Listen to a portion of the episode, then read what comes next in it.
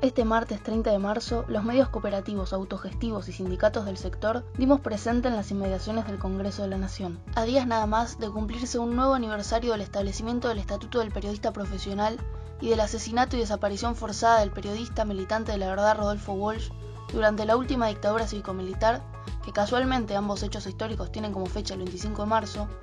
lo que da origen al Día de las y los Trabajadores de Prensa, desde Federación Argentina de Trabajadores de Prensa, Foro Argentino de Radios Comunitarias, Federación Asociativa de Diarios y Comunicadores Cooperativos de la República Argentina, Coordinadora Nacional de Televisoras Alternativas, Asociación de Revistas Culturales Independientes de Argentina, Federación Gráfica Bonaerense, Red de Medios Digitales, Diario Tiempo Argentino y El Ciudadano, ambos integrantes de la Red de Diarios Recuperados, Sindicato de Vendedores de Diarios y Revistas y Sindicatos de Prensa de todo el país. Presentamos un documento de 12 puntos que propone dar pie a una ley que regule y distribuya la pauta oficial de una manera justa y federal, que permita democratizar la comunicación y cambiar la lógica comercial de asignación de dinero público en publicidad a una perspectiva que proteja y ponga en valor el trabajo de miles de comunicadores y el derecho de la información de las y los 45 millones de argentinos. En este sentido, la secretaria general de FATPREN, Carla Gaudenzi, remarcó el contexto desde el cual surge la propuesta.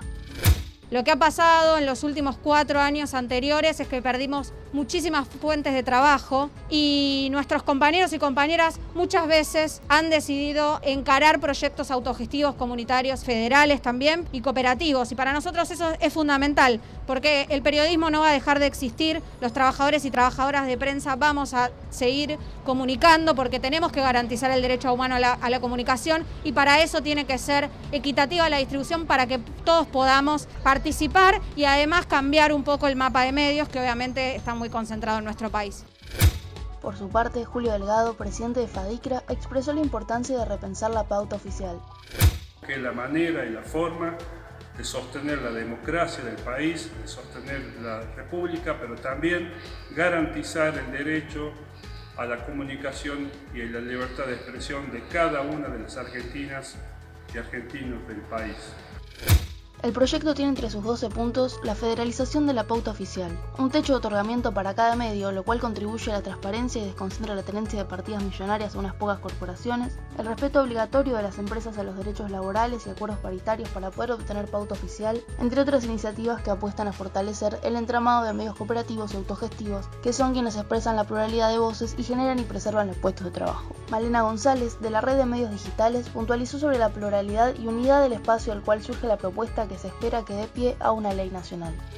Lo principal es de la red de medios digitales, eh, nos unimos también a ese reclamo histórico de los sindicatos, ¿no? Con historia, y como acá está presente eh, Pablo representando a Farco, nosotros acompañamos ese proyecto, esa lucha de años y también sumando un poco esta lógica nueva, ¿no? Lo, digital, los trabajadores de los portales web, los community managers, ¿no? Y, toda la, movida digital que, que, existe hoy en la comunicación, que la verdad ignorarla sería no saber de comunicación. Y también celebro sobre todas las cosas eh, este día porque hoy hay una unidad de los trabajadores de la comunicación popular y para nosotros es hoy eh, creo que es la punta de lanza de las discusiones que vamos a empezar a, a dar en unidad todos los trabajadores y trabajadoras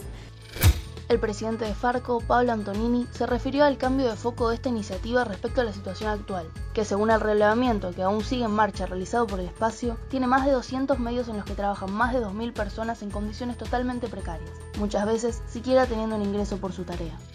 Porque sobrevivir, sabemos sobrevivir. Hemos sobrevivido un montón de tiempo sin pauta, sin política, con un Estado que nos perseguía. De lo que estamos hablando es de pasar de la supervivencia al protagonismo, de pensar en un esquema de comunicación donde los medios gestionados por el pueblo en sus diferentes expresiones puedan ser un actor central y puedan estar en la agenda de debate público con una presencia a la altura del esfuerzo y de la construcción que representan, lo que va a contribuir en una calidad democrática mejor para todo el mundo.